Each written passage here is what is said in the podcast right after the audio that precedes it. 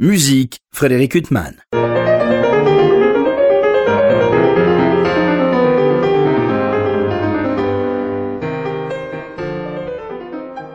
Bonjour Frédéric Huttman au micro, j'ai le plaisir de vous retrouver pour un nouvel entretien. Aujourd'hui j'ai l'immense plaisir de recevoir Héloïse Bellacone. Bonjour. Bonjour Frédéric. La dernière fois que je vous avais reçu, c'était pour évoquer les préludes de, Debussy, dont vous aviez gravé l'intégrale pour le label Hensler Classique. C'est pour ce même label prestigieux que je vous retrouve, cette fois-ci pour une autre intégrale. On peut même dire intégrale parce que c'est l'art de la fugue. Et d'habitude, on n'entend pas la fin de, la... Alors attendez, c'est la... Le contrepoint 14. Voilà, exactement. Je cherchais la numérotation euh, Héloïse. Et là, vous avez demandé à l'un de vos maîtres, euh, Thierry Esquèche, de compléter cette fugue inachevée. Au demeurant, quand on écoute cet art de la fugue avec cette fugue inachevée, ça fait toujours euh, un moment saisissant. Oui, et, et là, vous avez cherché la complétude. Bah, C'est-à-dire que le fait que le contrepoint 14 nous, nous est resté à l'état de fragment, euh, rend l'interprétation euh, en public et en général euh, de l'art de la fugue problématique. Et je pense que c'est une des, des, plusieurs raisons, de plusieurs raisons pourquoi, pourquoi l'art de la fugue est si peu joué et si peu enregistré si on compare peut-être avec les variations Goldberg ou le clavier main tempéré. À ce jour, il existe à peu près une quinzaine d'achèvements de l'art de la fugue qui ont été faits soit par des interprètes, soit par des compositeurs, soit par des musicologues. Et euh, moi, j'ai euh, tout de suite pensé à Thierry Esquèche, euh, qui a été donc mon professeur de fugue au Conservatoire de Paris il y a plus de dix ans. Euh, il fait partie d'une très petite catégorie de musiciens aujourd'hui qui sont à peu près capables de tout faire. Ce sont des musiciens universels. Oui, il est organiste, il fait de la musique, il accompagne des films muets. Exactement, donc il est à la fois interprète, donc organiste, virtuose, euh, un magnifique euh, improvisateur et un des compositeurs les plus demandés de sa génération. Et je trouve que le fait que d'avoir toutes ces facettes de cette personnalité musicale, qui était quelque part aussi un petit peu la personnalité de Bach, euh, rend euh, son achèvement euh, particulièrement intéressant. Et j'espère que. Il faut dire que donc, voilà, les, les achèvements qui ont déjà été composés n'ont pas été vraiment composés par des gens qui étaient comme lui un, un artiste universel. Et j'espère vraiment que c'est-à-dire que ces versions ne sont pas vraiment euh, entrées dans le répertoire courant. Donc on ne joue pas plutôt une version qu'une autre.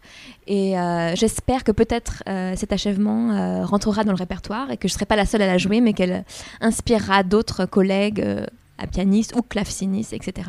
Alors ce qui est étonnant, c'est que si on ne le sait pas et qu'on met son disque euh, sur sa platine et on écoute cette œuvre sans savoir que la fugue était inachevée, enfin ce contrepoint, et que ça a été achevé par Thierry Esquèche, on ne peut pas le deviner parce qu'il vraiment il s'est coulé dans l'œuvre de Bach.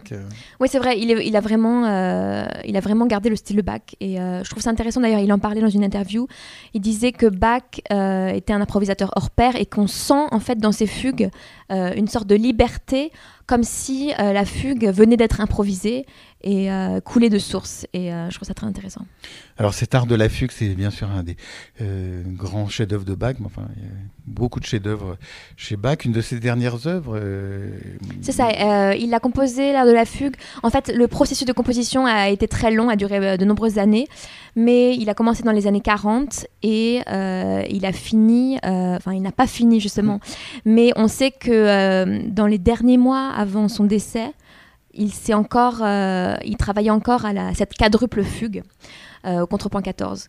En fait, ce qui est intéressant, c'est que il y a même des gens, il y a beaucoup d'interprétations très différentes sur euh, le fait que ce serait une œuvre énigmatique et que le fait même qu'elle soit inachevée, ce soit volontaire. Mais moi, je suis pas de cet avis, puisque quand on regarde la chronologie de vraiment très près, euh, donc Bach, en fait, l'hypothèse, c'est qu'il souffrait de diabète. Donc euh, dès l'année 1748, on voit dans son écriture une dégradation dans, dans, dans, les manuscrits, dans les lettres, etc. Donc on, Il est mort en 1750, je le dis pour les auditeurs qui ne le savent pas forcément. Donc voilà, deux ans avant sa mort, on voit déjà une dégradation de son écriture, donc on peut dire que sa vue avait déjà euh, baissé. Et euh, le diabète, s'il n'est pas diagnostiqué, euh, n'est pas traité, il peut mener à des troubles de la vue, puis peut-être à l'aveuglement total. Et pendant l'année 49, il a de nouveau dirigé, ça s'est amélioré, puis dégradé de nouveau. Jusqu'au moment où c'est devenu tellement problématique, il a dû se faire opérer deux fois des yeux. Euh, en mars et avril 50. Euh, et la deuxième opération a tellement échoué qu'il a, il est devenu aveugle et euh, les trois derniers mois de sa vie, il ne voyait plus rien. Et ce qui est intéressant, c'est euh, savoir qu'en mars 50, il aurait encore travaillé à cette quadruple fugue. Donc on peut quand même imaginer que c'était pas du tout son but de laisser cette fugue inachevée et qu'il a simplement laissé comme ça parce qu'il n'était plus en état de composer. C'est une œuvre qui vous fascine totalement, Héloïse Oui, c'est une œuvre fascinante que j'ai en fait toujours rêvé d'enregistrer. Et j'imagine que de, nombreux artistes vous disent ça en ce moment, mais euh, le corona a été, euh, la pandémie a été l'occasion rêvée pour enfin me consacrer à cette œuvre, puisque euh, comme on pouvait plus voyager, on n'avait plus de concerts à donner, j'avais énormément de temps devant moi et ça a été l'occasion. finalement, ça a été des mois très intenses où je me suis vraiment consacrée à l'apprentissage et à l'enregistrement de ce cycle. Alors vous dites dans le texte qui accompagne euh, ce disque, euh, donc c'est vous qui avez écrit ce texte, il y a à la fois votre texte et puis il y a une interview de Thierry Esquage, que en fait euh, vous avez voulu jouer sans pédale au piano. C'est ça.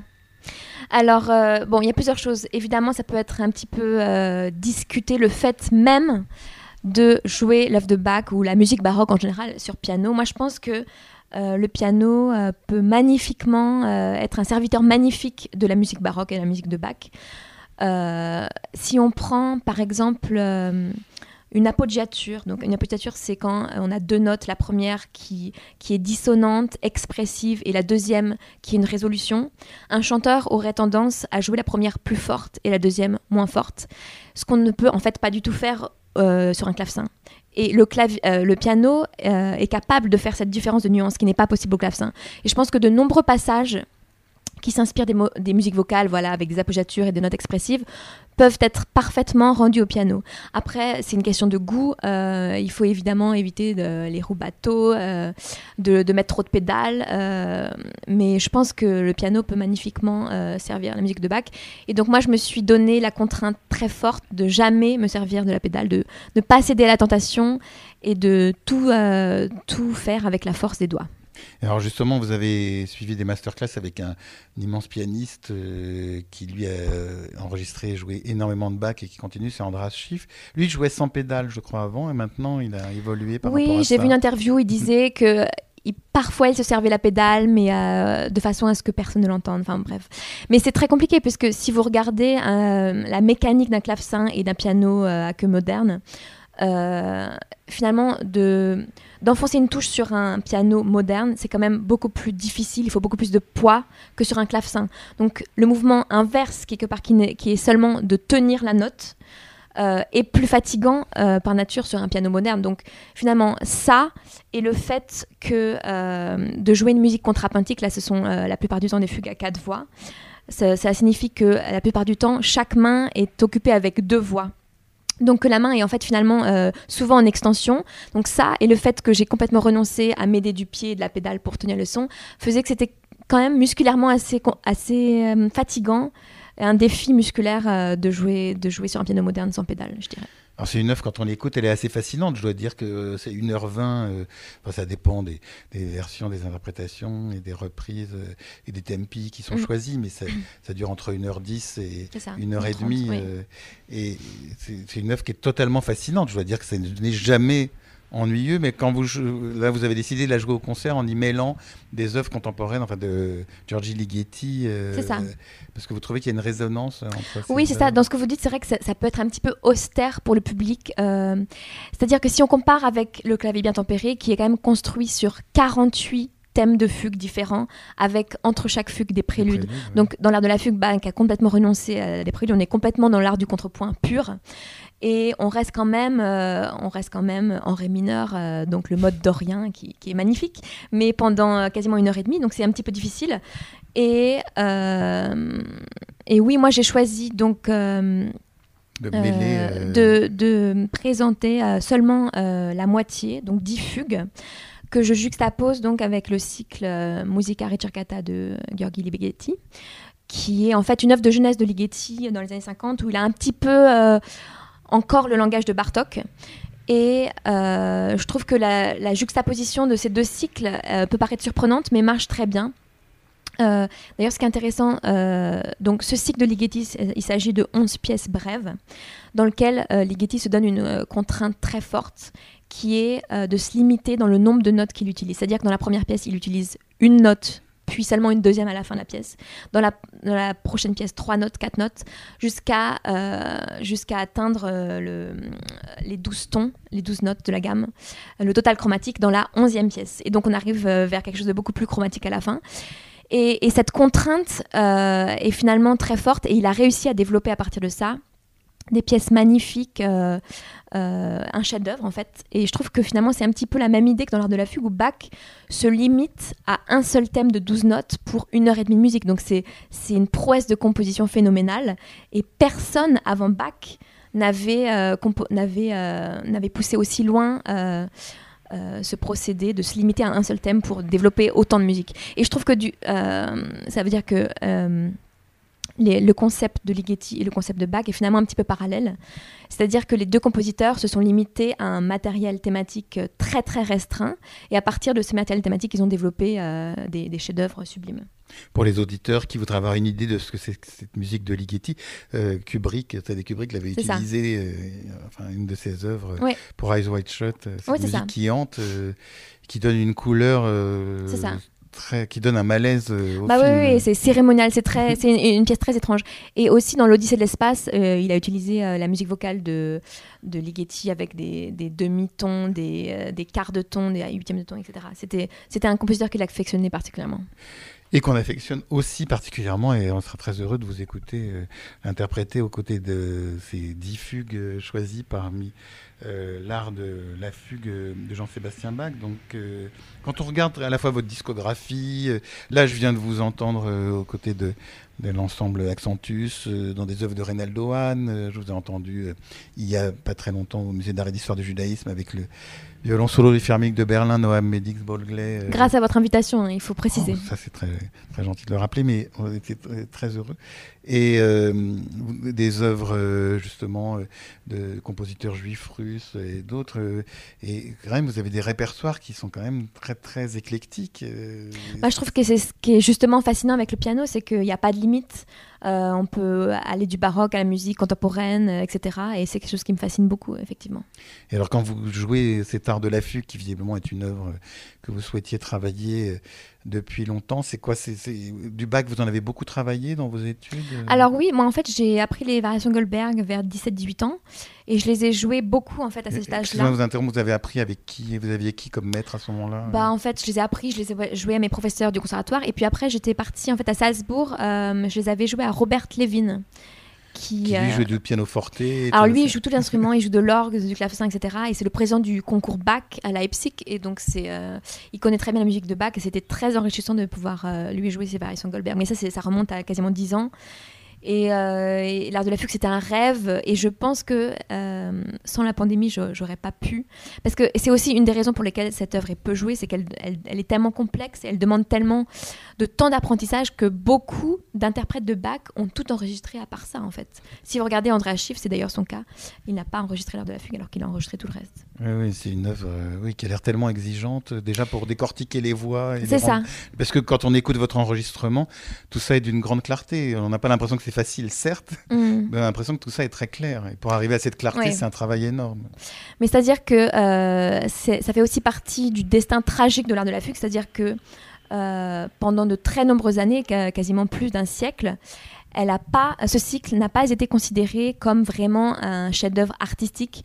C'était vraiment considéré comme un- une sorte de manuel scolaire dont le seul but aurait été de montrer aux compositeurs en herbe euh, une liste extrêmement exhaustive de tous les types de fugues. Et c'est la raison pour laquelle, euh, en fait, elle donc déjà, elle n'a pas été euh, euh, jouée du vivant de Bach, mais après, elle a été, la première édition s'est très mal vendue. Il faut aussi dire que au 17e, euh, enfin, pardon, à, à l'époque de Bach, donc au 18e, euh, l'art du contrepoint en général n'intéressait absolument plus Alors, personne. définissez pour les auditeurs le contrepoint. Ah, le contrepoint, c'est l'art de décrire en fait euh, avec des lignes qui se superposent. Donc, on a l'harmonie, qui, qui est la, la façon d'écrire euh, verticale, par exemple des chorales. Mais euh, le contrepoint, c'est quand il y a plusieurs voix qui ont chacune euh, leur discours euh, propre, cha- aucune, toutes les voix sont aussi importantes les unes que les autres. C'est vraiment l'art d'écrire de la musique de façon horizontale. Donc l'art du contrepoint et de l'imitation générale était complètement désuet, moqué, passé de mode, et ça n'intéressait plus personne. Il y a même un contemporain de Bach qui écrit un ouvrage assez drôle pour se moquer du contrepoint en disant qu'il serait vain de perdre son énergie avec le contrepoint, avec ses contrepoints doubles, renversé, etc. Et il développe comme si euh, tous les types de fugues seraient euh, des sortes de sauces dans lesquelles on pourrait faire cuire sa viande, donc euh, les contrepoints salés, avec des cornichons, avec du gras, etc. C'est très amusant. Donc tout ça pour dire que c'était un art tourné en dérision et passé de mode. Et finalement, quand Bach s'empare de cette forme, c'est comme s'il disait à ses contemporains, maintenant je vous montre ce que c'est que l'art du contrepoint et ce que moi, je peux faire avec, avec cet art. Et donc ça, peut être vraiment euh, vu comme une sorte d'acte de défense pour cette forme euh, qui était à l'époque déjà une forme du passé. On a l'impression quand même que Bach euh, se donne une sorte de défi avec cette œuvre, jusqu'où il peut aller, parce qu'il y a une imagination avec un cadre tellement strict et tellement contraignant. Il y a une telle imagination, parce qu'à chaque fois qu'on écoute une fugue, on se dit mais c'est démentiel comment il arrive à trouver de nouvelles idées. En fait, moi je trouve qu'il y a un spectre d'émotions très large finalement dans cette œuvre et euh, enfin, ce que j'ai essayé de faire, ce serait finalement peut-être mon but en enregistrant ce cycle, c'est de prouver que non, ce n'est pas des mathématiques. Évidemment, c'est construit de manière complexe et on peut compter les mesures, etc., les sujets, etc. Mais euh, pour moi, c'est une œuvre qui est faite pour être jouée, pour être entendue par le public et pas seulement pour être lue pour le simple plaisir euh, intellectuel alors, imaginons que vous soyez, que vous donniez un concert euh, en guise de bis. Est-ce que vous pourriez donner une fugue séparée ou pour vous c'est vraiment un ensemble Non, pourquoi pas Peut-être il y a des canons qui, ont, qui sont assez virtuoses et euh, peut-être oui, ça pourrait, ça pourrait fonctionner. Alors, je, je le rappelais, Héloïse Bellacone, le précédent disque pour lequel j'avais eu le plaisir de vous recevoir, c'était les préludes de, de, Bussy. Euh, là, c'est vraiment le grand écart avec Bach pour le même éditeur, Hansler Classique. c'était vraiment quand vous concevez un disque, c'est vraiment euh, à travers une œuvre euh, qui vous est essentielle. Moi, je trouve que ce qui est fascinant avec le piano, c'est euh, ces grands cycles d'envergure que les d'autres instruments n'ont pas vraiment. Et, ce qui me fascine, c'est d'aller très loin dans le monde des compositeurs et d'aborder de, telles œuvres permet vraiment de se plonger dans, dans le monde des compositeurs. Et évidemment, c'est aussi pour moi l'occasion d'écouter d'autres œuvres. Par exemple, avec l'art de la fugue, je me suis aussi beaucoup plongée dans la messe en si qui peut d'ailleurs être vu vraiment comme le deuxième volet euh, à la même époque, enfin aussi dans les années 40, 1740. Euh, c'est des œuvres qui ont beaucoup en commun, puisque d'ailleurs dans la messe ainsi, beaucoup de mouvements sont également écrits de manière contrapuntique, que ce soit par exemple le Kyrie qui ouvre euh, la messe. Et ce sont des, des, œuvres que Bach a mis beaucoup d'années à composer. Et ce sont, en fait, dans les deux cas, ce qui est intéressant, c'est que ce ne sont pas des œuvres de commande. En fait, euh, il y a même euh, une, énigme irrésolue. C'est absolument impossible de s'imaginer comment Bach a organisé son temps pour laisser autant d'œuvres. En fait, ça reste un mystère, euh, on ne sait pas comment c'est possible. Oui, il pondait chaque semaine une cantate sublime. Donc, il y a même des études qui ont été faites seulement pour écrire avec la main. ces œuvres, il aurait fallu déjà plusieurs décennies. Alors, sans, sans, parler du temps de conception, il, avait, il a eu 20 enfants, il avait une vie sociale assez importante, assez développée. Euh, il vivait dans l'école Saint-Thomas. Donc c'est fascinant. Et de savoir que en plus de toutes ces commandes, euh, il a pris le temps d'écrire euh, l'art de la fugue et la messe en si, par exemple, à la fin de sa vie, qui sont des œuvres qu'il a sans doute composées pour son propre plaisir, c'est très impressionnant. Alors vous parliez tout à l'heure du fait que vous jouez au piano et des gens qui sont plus favorables au clavecin, etc. mais je trouve quand même que cette querelle qui, qui, était vraiment d'actualité très vive il y a une trentaine d'années, Héloïse, ça a quand même changé un peu Parce que je me souviens, moi, j'ai déjà vu des clavecinistes ou des organismes à des concerts de pianistes. j'ai croisé euh, le formidable claveciniste, organiste Benjamin Allard euh, au concert d'un de vos confrères pianistes. Il trouvait ça formidable. Non, mais c'est bien, il y a des gens qui sont ouverts d'esprit. Je pense que ce n'est pas encore le cas de tout le monde. C'est-à-dire qu'il y a il y a des gens de la musique baroque qui effectivement considèrent que c'est un répertoire qui leur appartient et qui, détestent le fait que des pianistes euh, jouent la musique baroque. Mais euh, moi, ce que j'ai essayé de faire de mon côté, en fait, c'est euh, je me suis beaucoup euh, appuyée sur un ouvrage de Gustave Leonhardt, justement, donc un des pionniers de l'interprétation historique, qui a d'ailleurs écrit donc un livre sur l'art de la fugue. Dans la première moitié, il explique avec des arguments très convaincants pourquoi l'art de la fugue ne peut pas avoir été conçu pour autre chose que le clavecin. Donc ça ne peut pas être une musique pour ensemble. Et dans la deuxième partie, elle s'appelle Indication of Keyboard Performance. Donc, euh, il indique euh, très méticuleusement euh, comment doit-on jouer ça rythmiquement, comment doit-on phraser ça, comment doit-on jouer ce tri. Et je dois dire, je suis très très reconnaissante qu'il ait fait cet ouvrage qui m'a beaucoup aidé dans mes choix d'interprétation. Et vous, vous avez travaillé avec des clavecinistes ou vous avez interrogé, vous parliez tout à l'heure de Robert Levin, pardon. Euh, vous avez côtoyé un Oui, en fait, quand j'avais joué euh, les variations Goldberg à l'époque, j'avais aussi joué pour Pierre Antaille, un disciple de Gustav Leonard.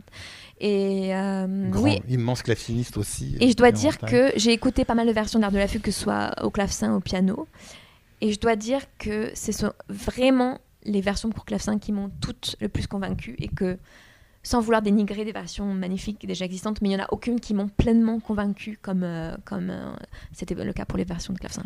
Oui, mais alors, euh, on parlait de la ligne, de la construction, mais quand vous vous retrouvez face à une œuvre comme celle-là, il n'y a pas de tempi qui sont indiqués ou de nuances Oui, mais il y a des sortes de références, c'est-à-dire qu'on retrouve les mêmes sortes de phrasés que dans telle cantate ou dans telle œuvre vocale ou instrumentale, et on sait à peu près dans quel style ça doit être. En fait, tout est une question de, de connaître le contexte un peu plus large euh, des autres œuvres du compositeur et de, se baser là-dessus. Oui, mais dans un cadre très strict, vous avez quand même une grande liberté d'interprète. Euh, oui, après, je pense que, voilà, en écoutant beaucoup de musique, à part des gens euh, comme Arnoncourt et compagnie, je pense qu'on on a le moyen de se faire une idée sur ce type de musique doit correspondre à ce type de tempo, etc. alors justement, on parlait des concerts que vous allez donner, que vous, allez déjà, vous avez déjà commencé à donner dans des lieux prestigieux, où vous mêlez des fugues, de l'art de la fugue avec euh, cette musique euh, de Ligeti. Est-ce que le fait de jouer une musique, bon, c'est une musique que j'ai dit improprement contemporaine puisqu'elle date des années 50, mais avant-gardiste, on peut dire. voilà. Euh, quand, vous mêlez ces deux musiques, est-ce que ça, ça influence la manière dont vous jouez Bach une fois que vous venez de jouer bah, du Ligeti Ce qui est difficile, effectivement, c'est que d'une façon très pragmatique, dans Bach, donc je, refuse complètement d'avoir recours à la pédale. Et dans les Getty, euh, évidemment, j'utilisais la pédale. Donc c'était un petit peu difficile de me réadapter parfois en, quelques minutes, ça c'était difficile. Mais je pense que euh, non, je, ça change pas mon style. En, revanche, je pense que ça peut vraiment apporter à Bach peut-être une autre résonance et une perspective un peu plus moderne de le juxtaposer avec, euh, avec ce cycle de Ligeti. Enfin, ce qu'il y a quand même d'ahurissant chez Bach, outre son génie bien évidemment, c'est euh, une évidence. Euh, mais c'est le fait que là, vous mêlez à du Ligeti, mais Bach, euh, on peut le jouer à n'importe quel instrument, ça reste aussi génial. on peut écouter un accordéoniste dans le métro ou ailleurs qui va jouer du Bach, ça reste merveilleux. C'est quand même, il y a un mystère parce que là, vous le mettez avec du Ligeti. Ça, c'est la marque des, chefs-d'œuvre et des grands maîtres. Oui, mais par exemple, Chopin, si c'est pas joué au piano, ça va devenir bizarre. Ah oui, c'est vrai, c'est vrai. Et Bach, il y a quelque chose qui résiste. quelque chose d'universel en fait dans sa musique. Ouais, et, effectivement et vous le mettez avec du Ligeti, vous pourriez choisir, faire un autre choix qui serait tout à fait tout aussi judicieux mhm. et qui irait peut-être tout aussi bien. Enfin, c'est ça qui est démentiel euh, avec cette musique. C'est une musique aussi qui a aussi, moi je trouve que c'est pour ça que euh, Ligeti et Bach se rejoignent, qui a une dimension assez métaphysique en fait, surtout l'art de la fugue plus que d'autres œuvres. Euh, j'ai lu d'ailleurs plusieurs ouvrages. C'est aussi un ouvrage de Bach qui a suscité énormément d'études, de disputes musicologiques, etc. J'ai lu un ouvrage très intéressant d'un Allemand, Dentler, qui disait qui démontre euh, par des arguments sans fin pourquoi, selon lui, dans l'art de la fugue, il y a une correspondance exacte avec euh, les caractéristiques de la pensée de Pythagore. Et c'est très intéressant, déjà le fait qu'il est composé en ré mineur, donc qui, correspond au mode dorien, qui apparemment était le mode favori de Pythagore. Et euh, il y a toute une symbolique, par exemple une pièce telle que le canon, qui paraît être très simple, parce que c'est seulement la répétition d'une première voix par une deuxième.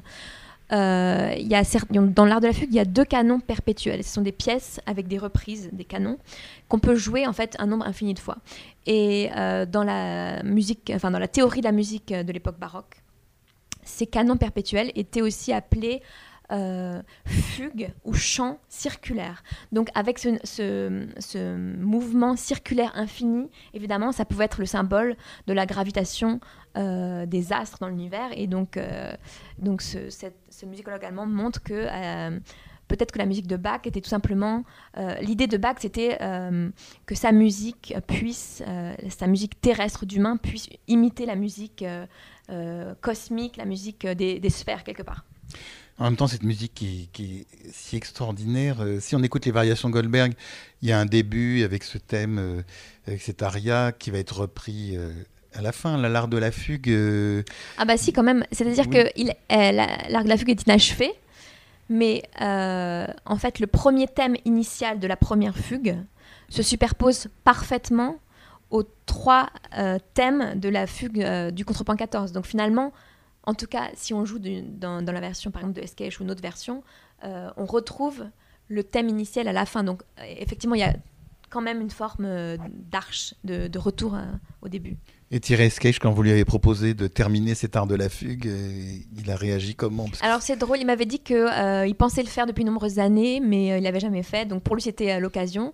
Il m'a dit, euh, il trouvait ça euh, quelque part intimidant de, Présomptueux, euh. euh, là où la plume du cantor de Leipzig s'était arrêtée. Mais bon, le fait que je lui ai demandé, que je lui ai fait cette commande, euh, ça l'a un petit peu désinhibé et, euh, et en fait je pense qu'il était très heureux de le faire.